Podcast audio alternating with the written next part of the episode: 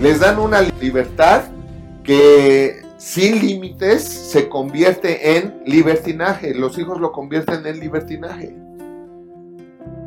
Y luego dicen, ¿por qué me robó? ¿Por qué me hizo esto? ¿Por qué me hizo lo otro? ¿Por qué salió embarazada a los 14 o 12 años?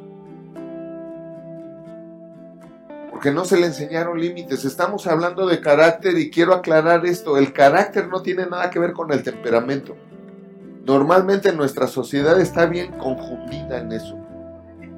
Llenos de confusiones. De verdad, en serio, el carácter no tiene nada que ver con el temperamento.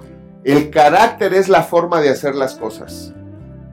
Y si tú no aplicas límites en tus hijos para formar un carácter que representa una forma de vivir, una forma de hacer las cosas, ese mal carácter, es decir, esa mal forma de vivir, mal forma de hacer las cosas, va a crecer con ellos.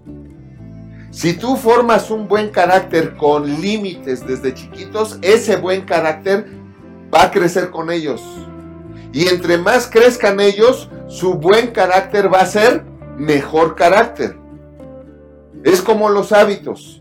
Quien tiene buenos hábitos desde chiquito, esos buenos hábitos crecen con ellos y los hacen mejores personas de grande. Pero aquel que tiene malos hábitos por falta de límites, esos malos hábitos van a crecer también con ellos. Y si tú no instruyes a un niño en un buen carácter desde chiquito, vas a tener un adulto desastroso, un adulto soberbio, un adulto que no le puedes decir nada porque se va a ofender. Y más si es verdad. Por ahí dicen, ¿verdad? La verdad no peca, pero incomoda. Entonces es bien importante en todos los ámbitos donde los límites son críticamente importantes. Toda la vida debe de estar llena de límites. ¿Por qué un esposo no es fiel? No tiene límites. Si tú no sabes tener límites y sabes ponerte límites, uno siempre tiene dinero pero si tú no tienes límites para no gastarlo en lo que no debes, a media quincena, ¿qué crees? Ya no vas a tener. Es que no tengo dinero para la conferencia, pero gasta 600 o 700 pesos a la semana en cigarros. Así estamos, ¿eh? Límites en todos los ámbitos son críticamente ¿qué? importantes. De esos límites depende de verdad el carácter de la persona para tener una buena vida o una mala vida.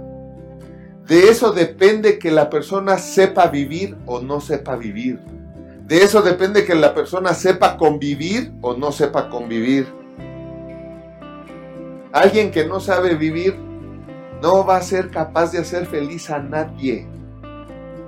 A nadie. Si tú no eres capaz de hacer feliz a nadie, lo único que puedes causar es lástima. Porque no has sido capaz de hacer feliz a nadie. Y no hablamos del día que te casaste. No, que hagas feliz a alguien permanentemente. Porque tienes un carácter bien definido por límites. No te permites hacer lo que va a lastimar a tu cónyuge. ¿De acuerdo? Hola de nuevo. Déjanos tu opinión y si te gustó el video, regálanos un like. Suscríbete y activa la campanita para que no te pierdas ninguno de los videos que tenemos para ti y tu familia. Y comparte, porque haciendo crecer a otros, creces tú. Porque la vida es bella cuando se sabe vivir. Nos vemos la próxima.